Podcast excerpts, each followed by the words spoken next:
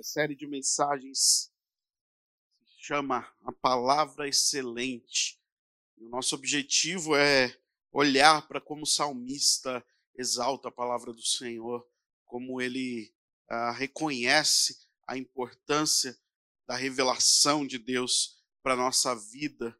E é, o nosso objetivo ao terminar esse salmo é que a gente saia dessa série de exposições muito mais apegado à palavra do Senhor, com muito mais vontade de ler, muito mais fome de aprender através das Escrituras. Hoje nós leremos então do versículo 1 até o versículo 8. Salmo 119, do versículo 1 ao 8.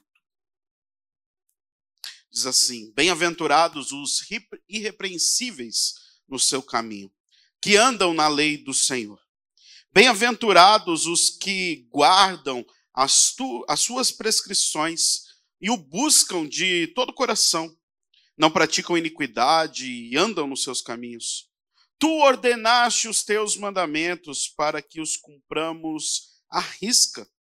Tomara sejam firmes os meus passos, para que observe os seus preceitos. Então não terei de que me envergonhar quando considerarem todos os teus mandamentos, render-te-ei graças com integridade de coração, quando tiver aprendido os teus retos juízos. Cumprirei os teus decretos, não me desampares jamais. Feche seus olhos. Deus, obrigado, Pai, pela tua palavra. Obrigado porque o Senhor é um Deus que se revela. O Senhor fez isso ao longo da história com diversos homens de diversos locais, diversas culturas. O Senhor usou eles como instrumentos para nos dar aquilo que vem do supremo autor, que é o Senhor mesmo. E que diante dessa revelação, Senhor, a gente possa cada vez mais querer conhecer-te, querer obedecer e ser fiel à tua santa escritura, Pai.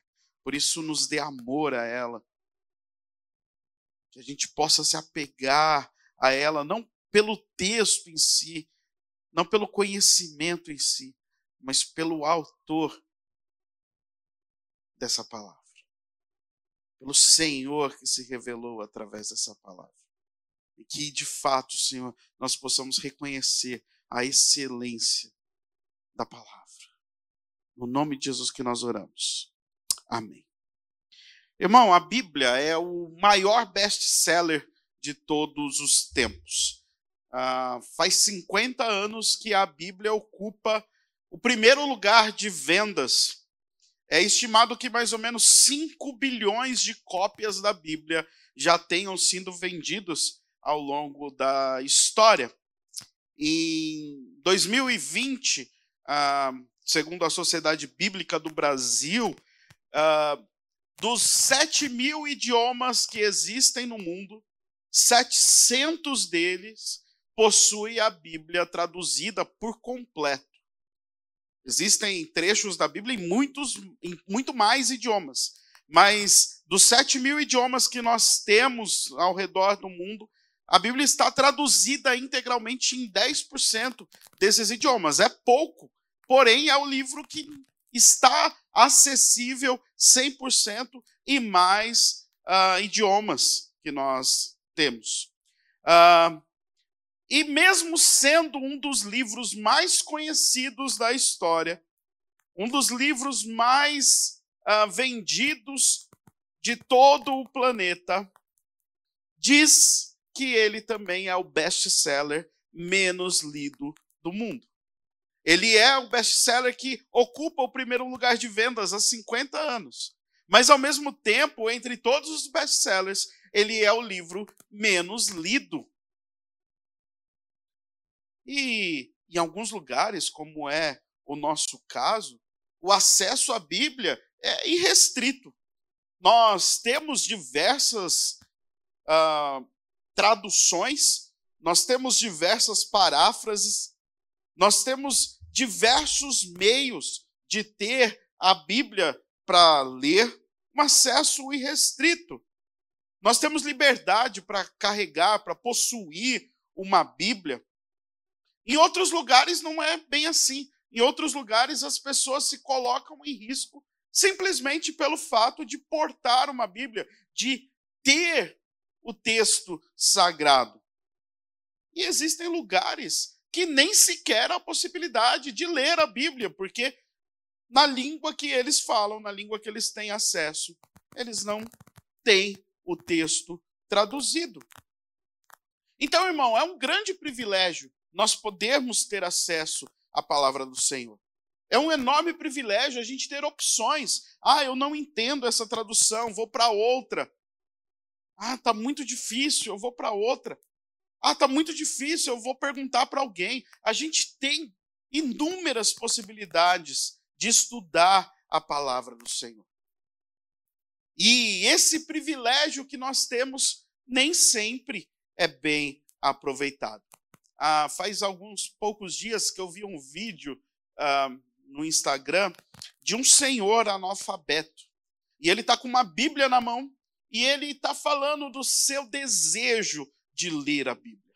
Ele está falando da sua vontade de ler a Bíblia. E ele está falando que ele não entende pessoas que sabem ler e não querem ler a Bíblia. Ele fala que ele tenta ler, mas ele não consegue. Ele diz que ele identifica as palavras, as palavras se embaralham e ele não consegue entender. E ele está falando: como eu gostaria de poder ler a Bíblia. E vídeos como esse estão em toda a internet. Tem um outro vídeo que também é muito marcante para mim.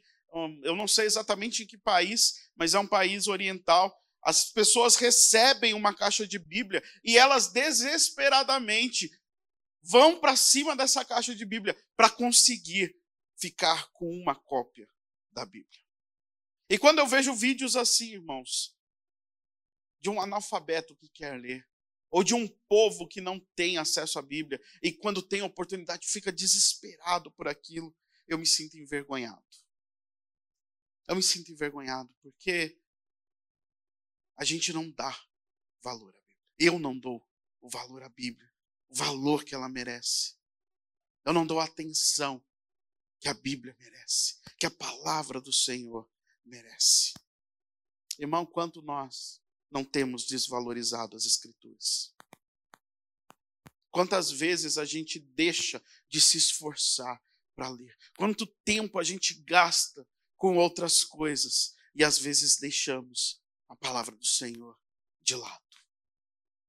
O salmo que nós vamos iniciar hoje, o Salmo 119, ele é um hino de exaltação à palavra do Senhor. A ênfase do salmista na palavra é tamanha que alguns estudiosos vão acusar o autor desse salmo, que nós não temos a certeza de quem é, de ser um idólatra, de ser alguém que, ao invés de adorar o autor da palavra, adora a palavra em si. Mas isso é uma falácia, isso é uma mentira, irmão, porque, na verdade, o autor, em todos os momentos, ele está fazendo referências às Escrituras, mas sem deixar de lado o autor da mesma.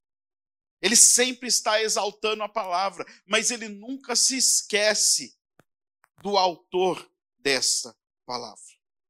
E quando você começa a ler, você percebe que o salmista, em todos os versos, ele sempre está lembrando do Criador, do Autor.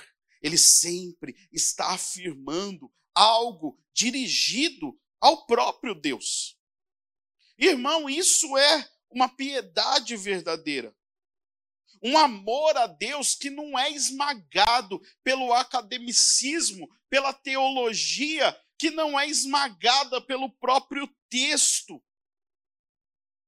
que não é esmagado pelo estudo sério da palavra, mas que, na verdade, faz com que esse estudo, esse apego à palavra do Senhor, faz com que a nossa fé seja nutrida, seja revigorada, seja convicta daquilo que nós cremos. De um ponto de vista, esse salmo, ele é um hino de louvor a revelação de Deus. E por outro lado, esse salmo, ele é uma oração, uma oração que expressa a nossa necessidade, necessidade contínua, necessidade que nunca cessa de que nós, de que eu e você temos de um cuidado pastoral do Senhor da palavra. E essa construção desse salmo, irmão, ela é muito interessante e ao mesmo tempo é, em comparação a outros salmos, a gente fica impressionado com o tamanho dele, mas a, a estrutura, a organização do salmo, ah, para aqueles que estudam ah, o texto, né? Não, não é meu caso, que eu não sou um, um, um exegeta, um super exegeta, mas aqueles que têm um cuidado com o texto, eles até questionam um pouco a, a poesia do texto. Porque apesar dele ser, ter uma certa complexidade, em comparação a outros salmos, a, a complexidade desse salmo é quase que infantil. Porque o objetivo do salmista é praticamente esse: é comunicar de uma maneira muito fácil, para que o povo pudesse decorar esse salmo. Então, como que ele é construído? Ele é construído como um grande acróstico, né? Você sabe o que é acróstico, né? Então, quando você está lá na escola, né, você escreve lá seu nome, né, com uma letra em cada linha, e daí você vai lá, Lucas, lindo, único, né? Carinhoso, nada a ver, né? Você não sabe outra palavra, daí você põe lá, né? Aquele grande acróstico. E é isso que o Salmo 119 é, um grande acróstico a partir do alfabeto hebraico. Então, o salmista divide o Salmo 119 em 22 estrofes, que é a quantidade de letras que contém o alfabeto hebraico. E essas 22 estrofes são compostas, todas elas, por oito versos. Então, nós temos 22 estrofes com oito versos. E cada grupo de oito versos, eles começam, eles iniciam com uma letra do alfabeto hebraico. Então, nós estamos aqui na primeira, no primeiro verso desse salmo, que é o verso do Aleph, que é a primeira letra do alfabeto hebraico. Todos os versículos do 1 ao 8, eles iniciam com a letra Aleph no hebraico. Então, na nossa tradução, isso não fica perceptível. Mas se você pegar uma Bíblia hebraica, você vai ver os textos lá, né? E na Bíblia hebraica a escrita é ao contrário da nossa, é da direita para a esquerda, e você vai ver que aqui alinhado, junto ao número do versículo, todas as letras ali vão ser iguais. No caso desses oito versículos, todos começando com a letra Aleph. No, no próximo bloco, todos com a letra Bet. No próximo, com a Gimel, e assim por diante, até chegarmos à letra final do alfabeto hebraico. E daí, irmãos, por que, que os estudiosos vão dizer que isso é infantil, que isso é simplista? Porque assim como você, quando fazia o acróstico lá com o seu nome, você pegava palavras aleatórias, as palavras que você lembrava que começava, alguns vão dizer que o salmista fez exatamente isso. Por quê? Porque não tem muita conexão entre os assuntos que ele trata. Ele está falando o tempo todo da palavra, mas ele vai mudando de contextos, ele vai mudando de exemplos durante o salmo inteiro. E daí eles olham para isso e falam: mas cadê? Cadê a conexão dessas coisas? Cadê? Como que o salmista fez isso? E daí, irmão, aqui é muito relativo isso. Por exemplo, você já deve ter visto aqueles rimadores né? Tem os repentistas, tem os rappers, agora tem os funkeiros, né? Cada um, um que fazem rimas. E daí eles vão lá para uma entrevista e daí o entrevistador fala assim: "Você consegue fazer uma rima aí para mim?" Ah, só me dá as palavras. Daí o cara fala: água, televisão, é chão, e o cara pega e faz uma rima que não quer, não comunica nada, mas ele rimou. Ele fez na métrica certa, rimou e ele comunicou assim, alguma coisa, mas uma coisa totalmente sem sentido. E daí a gente tem duas reações diante disso. Uma é, nossa, não está dizendo nada com nada. A outra é, nossa, mas esse cara é bom. Ele consegue rimar do nada, ele consegue no improviso fazer isso. Então são duas reações distintas. Uma de, ah, que coisa boba que ele está fazendo. E outra, nossa, mas o cara é bom, ele consegue fazer isso. Então, é isso que o Salmo 119 às vezes desperta nos estudiosos. Uns falando assim, nossa, mas ele podia ter feito isso melhor, ao invés de ficar preocupado com a, com a letra, né? Com a letra que começa cada versículo, se preocupasse com outra coisa. E outros falam, não, isso é muito legal. Olha o que ele fez. Ele pegou e fez tudo, os 20, as 22 letras, ele separou de oito em oito, e ele, em todo momento, ele está falando da palavra do Senhor. Mas, irmão, eu não quero julgar o texto em si. Eu só estou te falando isso para que você saiba como o salmo está estruturado. E que isso pode despertar em alguns aqui uma grande admiração ao, ao salmista aqui, né? E, e, ao seu trabalho né, desempenhado. E outros podem falar, ah, isso é só uma informação a mais.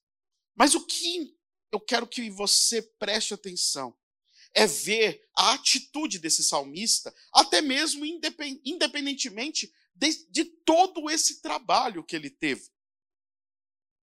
Qual é a postura dele diante da palavra do Senhor? E isso eu acredito que tem muito a nos comunicar, tem muito a nos orientar, esse trato do salmista com as Escrituras. E daí a gente tem uma outra questão que é muito importante. O salmista, ele não deixa o texto ficar maçante. Porque o que, que ele está falando? Se você está com a revista atualizada aí, o título, né, que não é o título dele, mas é o título do editor, tá aí: Excelência da Lei Divina. O que, que ele tá, o que, que o salmista está fazendo? Ele está exaltando a lei. Ele está falando a respeito da lei. Mas ele não quer ficar o tempo todo repetindo lei, lei, lei, lei, lei, lei. Então o que, que ele faz? Ele usa diversos termos que são sinônimos durante o salmo todo. Então ele usa, por exemplo, uh, prescrições, ele usa caminhos, ele usa mandamentos, preceitos, juízos, palavra, promessa, testemunhos, decretos. Então, tem uma série de sinônimos. Tem dez palavras, principalmente. E se você prestar atenção, irmãos, só o versículo 84, o versículo 121 e o versículo 122 não tem uma dessas palavras que eu citei. O resto, todos você vai encontrar lei, caminhos, mandamentos, palavra, preceitos. Você vai encontrar um sinônimo para lei. Ele está querendo deixar muito claro para a gente que ele está falando a respeito da lei, a respeito da palavra. E para ele não ficar repetindo, repetindo, ele usa uma série de sinônimos para isso. Então, o Salmo 119, ele vai apresentar para a gente uma palavra excelente, uma palavra que nos direciona, uma palavra que nos transforma, uma palavra que nos ajuda a enxergar a realidade da maneira correta, uma palavra que nos traz satisfação, alegria. Então, o meu objetivo com essa série, a partir de hoje, é mergulharmos em uma jornada de conhecimento da palavra do Senhor. Para que, assim como o salmista, eu e você possamos celebrar ao Senhor pela sua revelação. Então hoje a gente vai ver a primeira estrofe, a estrofe do Aleph, a primeira letra do alfabeto hebraico. E eu vou me apropriar aqui de uma divisão que eu achei muito interessante ao estudar isso, que é uma divisão de uma exposição do reverendo Ageu Magalhães, uh, e que vai nos ajudar a entender um pouco das divisões uh, dessa, dessa primeira estrofe. A primeira lição, irmão, que eu quero te apresentar a partir desses oito primeiros versículos é que a palavra do Senhor, é, ela é o caminho para a felicidade. A palavra do Senhor é o caminho para a felicidade. Nós, irmãos, vivemos numa sociedade que é totalmente hedonista. O que, que é isso? O que isso quer dizer? Que nós vivemos na sociedade que preza pelo prazer. Todas as pessoas estão em busca de satisfação, de felicidade.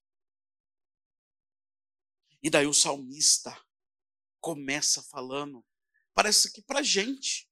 Ele começa falando: você quer ser feliz, você quer ser alguém bem-aventurado.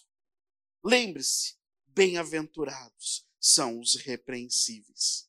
São aqueles que andam no caminho do Senhor. Bem-aventurados são os que guardam as suas prescrições. São aqueles que buscam ao Senhor de todo o coração. Felizes são aqueles que não praticam maldade, mas que andam no caminho do Senhor. O salmista está falando: você quer ser feliz?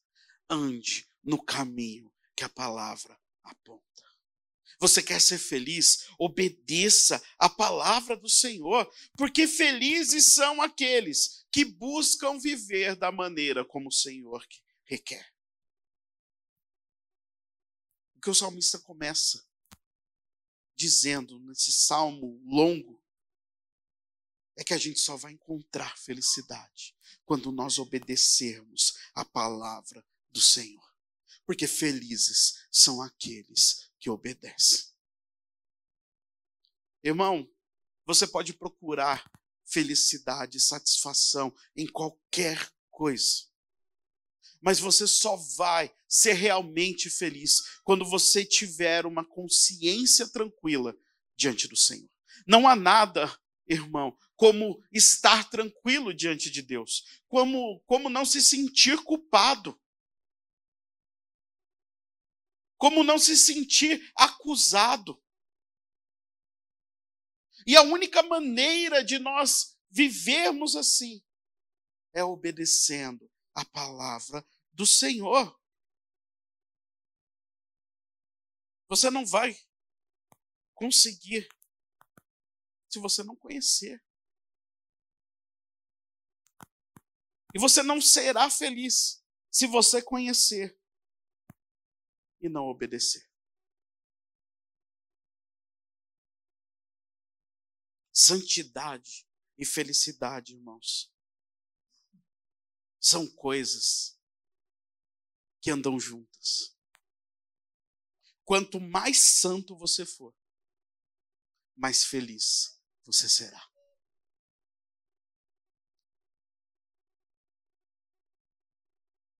Quanto mais feliz você for, é porque mais santo você é.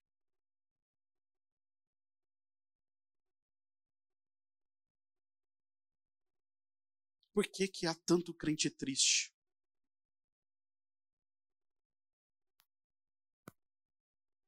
Por que há tanto crente desanimado? Por que Porque não obedecem à palavra do Senhor. Conhecem a Deus. Aceitaram a salvação. Entendem o sacrifício de Jesus. São salvos, mas continuam tristes. Porque não obedecem. Porque continuam achando que a menor, melhor maneira de viver é a maneira que eles mesmos inventaram. E não o caminho que o Senhor propôs para nós. Irmão, se você anda triste, se você anda desanimado, talvez é porque você está em desobediência. Talvez não. Muito provável. É porque você não está fazendo aquilo que Deus está indicando que é o caminho para ser feliz. Onde que a gente encontra o caminho da felicidade? É na palavra do Senhor. O que nos fará feliz? Viver uma vida de obediência. Tem gente, irmão, que está estudando, estudando, estudando a palavra do Senhor e continua se sentindo vazio, continua achando que a vida não tem sentido, continua infeliz. E isso, irmão, é porque a Bíblia A palavra do Senhor não é algo apenas para ser estudado, não é algo para apenas ser conhecido.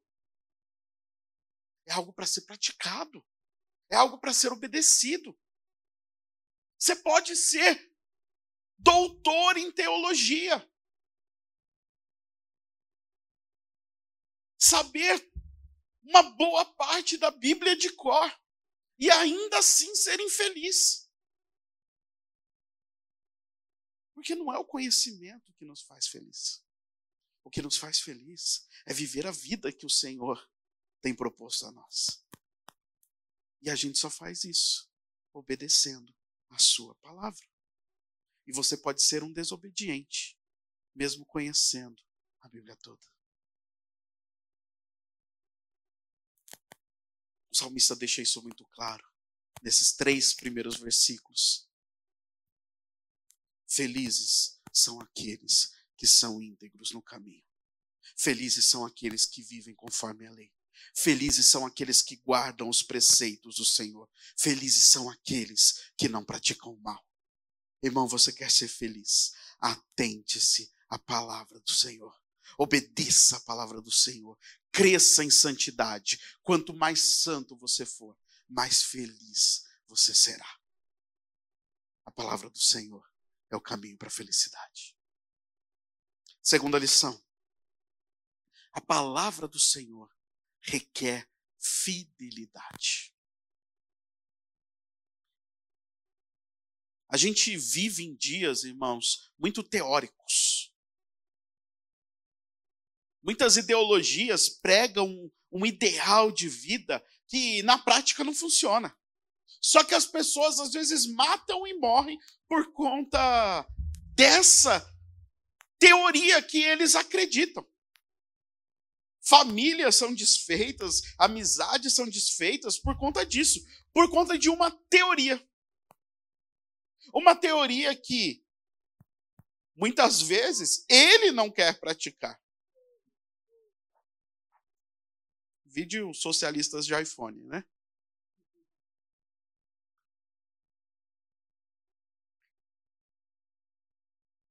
Muitos são os discursos que a gente ouve por aí, mas que não são materializados na nossa forma de viver. Isso, irmão, não é uma coisa só da religião.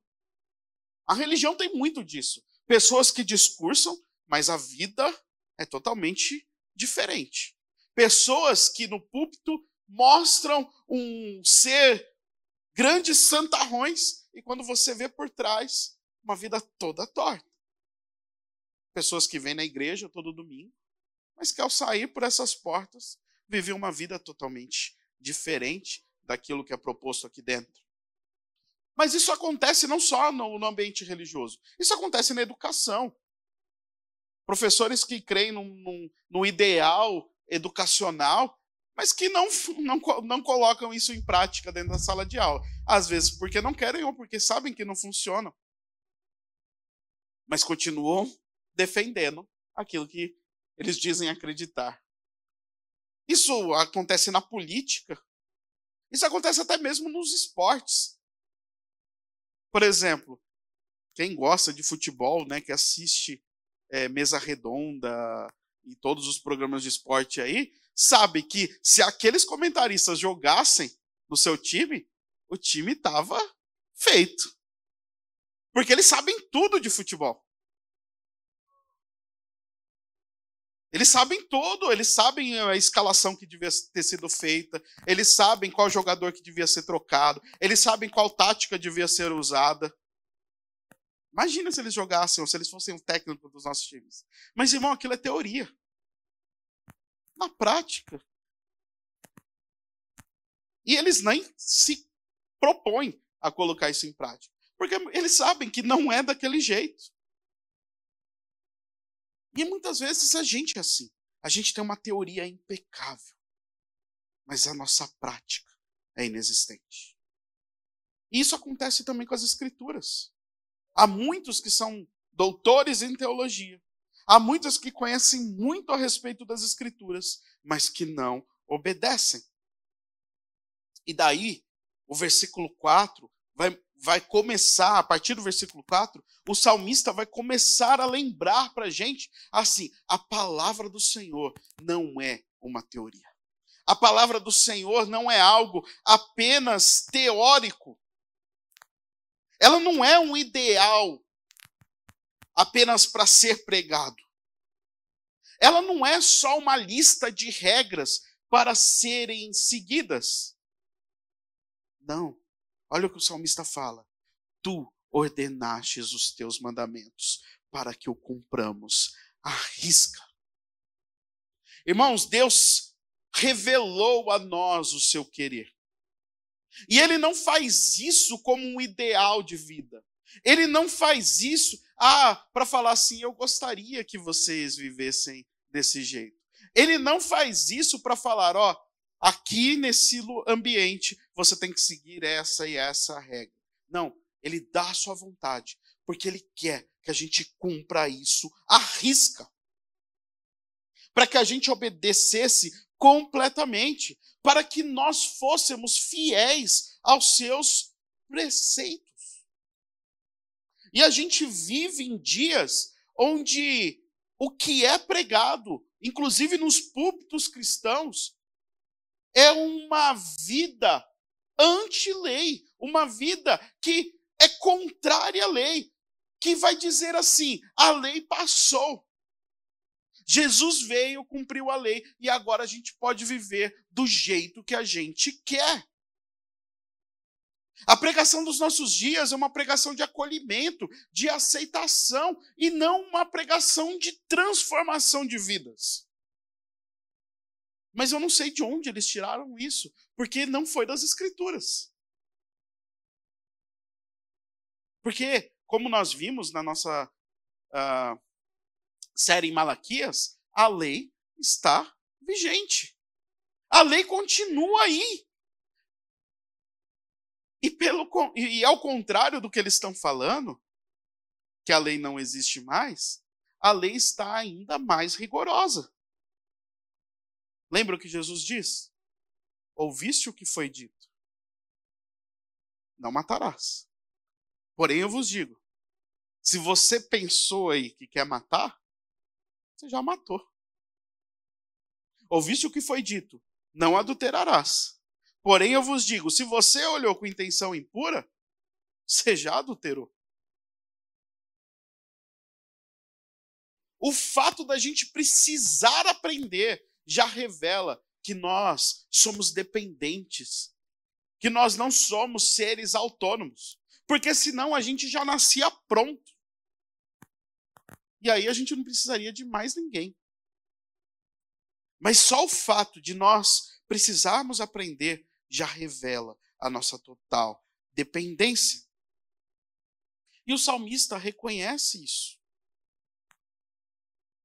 Ele reconhece a sua dependência ao dizer: Senhor, quanto mais eu te conhecer, mais grato eu vou ser.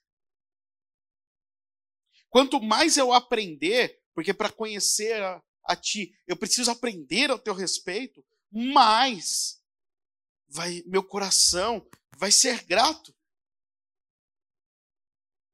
Irmão, quanto mais você conhecer ao Senhor, mais gratidão você vai ter.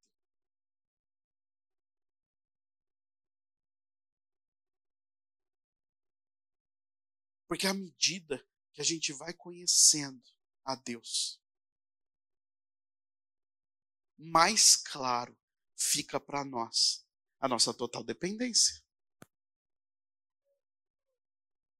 E daí você se vendo como um ser completamente dependente, diante de um Senhor que tem te sustentado nessa dependência, o resultado é gratidão. Saber que você não consegue viver sem Ele estar te sustentando. Só que o salmista, no versículo 8, ele revela uma dependência até mesmo para obedecer ao Senhor. O salmista ele olha para a palavra e fala: Deus, Bem-aventurados são aqueles que cumprem os teus preceitos. Deus, eu quero olhar para a tua palavra e não me envergonhar de cumprir os seus preceitos. Mas eu quero te conhecer. E quanto mais eu te conheço, mais gratidão tem em mim. Então, Senhor, eu vou cumprir os teus decretos, mas não me abandone. Não me abandone, porque eu não consigo. Eu não consigo sozinho. Se depender de mim, Senhor, eu não vou cumprir. Então não me desampares, jamais. O que o salmista está falando é, irmão, quem consegue cumprir os mandamentos do Senhor? Quem de nós consegue viver a lei de maneira tão perfeita? Quem de nós consegue transformar toda essa teoria em prática? E a resposta é: ninguém. Nenhum de nós consegue fazer isso. Isso para o salmista é tão claro. Ele fala: Senhor, eu vou te obedecer. Mas por favor, Senhor, não me abandone. Por favor, Senhor, não desista de mim. Senhor, eu vou buscar obedecer, mas eu não consigo. E sabendo disso, Senhor, não me desampare.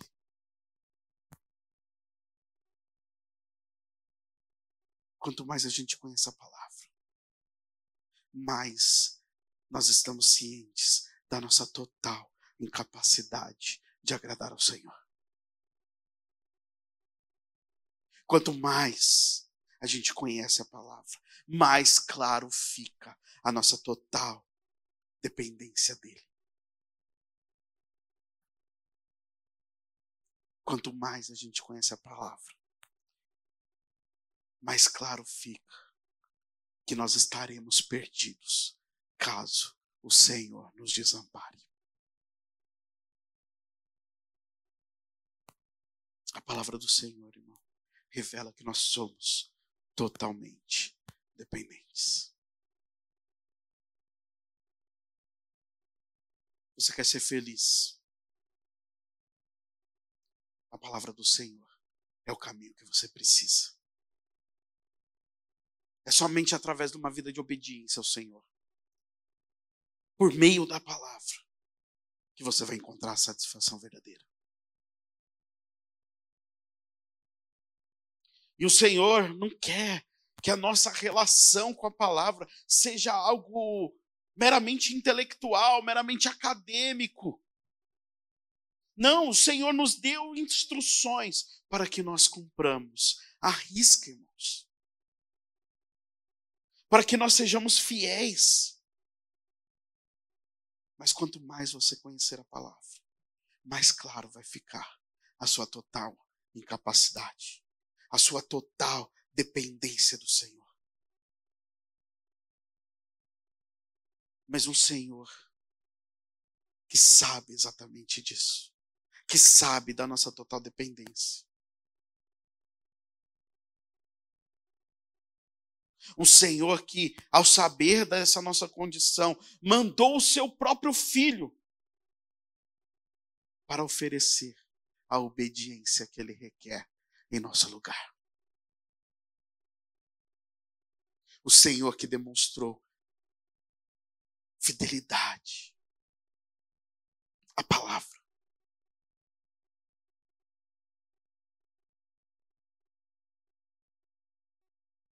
Que por causa dele, irmãos, nós somos justificados diante do Senhor. Por causa dele, por mais que a gente não consiga, o caminho está aberto.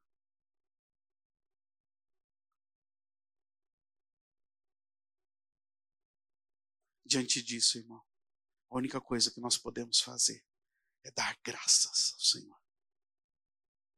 Ter um coração grato e buscarmos ser fiéis à Sua palavra viver em resposta a tão grande amor que pega pessoas totalmente incapacitadas como nós, totalmente dependentes.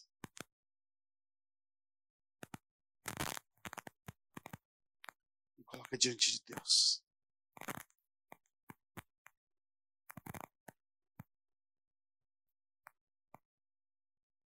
Por mais infiéis que nós sejamos, Jesus Cristo já ofereceu obediência plena em nosso lugar. Mas isso não quer dizer que nós não vamos buscar ser fiéis. Crer e observar tudo quanto ordenar. O fiel é aquele que obedece ao que Cristo mandar. Que Deus nos ajude, irmãos,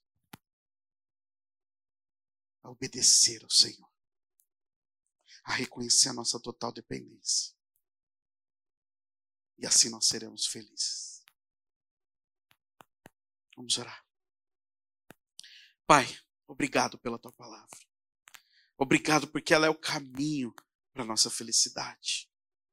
E que diante disso a gente não a despreze, mas que a gente possa, assim como o salmista, nos atentarmos a ela. Ter o desejo de cumprir a risca, porque foi para isso que o Senhor nos deu ela. Nos ajude, Senhor, porque sem ti nós não conseguimos. Por mais que o nosso desejo, Senhor, seja obedecer, nós não podemos, Senhor, ficar desamparados. O Senhor precisa estar conosco, nos ajudando, nos fortalecendo. Que a nossa vida, Senhor, seja de fato para responder ao teu grande amor demonstrado ao ver a nossa incapacidade, ao ver a nossa dependência. Amor que entrega o seu próprio filho para que ele cumprisse a risca em nosso lugar. Obrigado, Senhor, por isso. E nos ajude a viver em resposta. É no nome de Jesus que nós oramos. Amém. Amém. Irmão, nós vamos passar para o momento da ceia.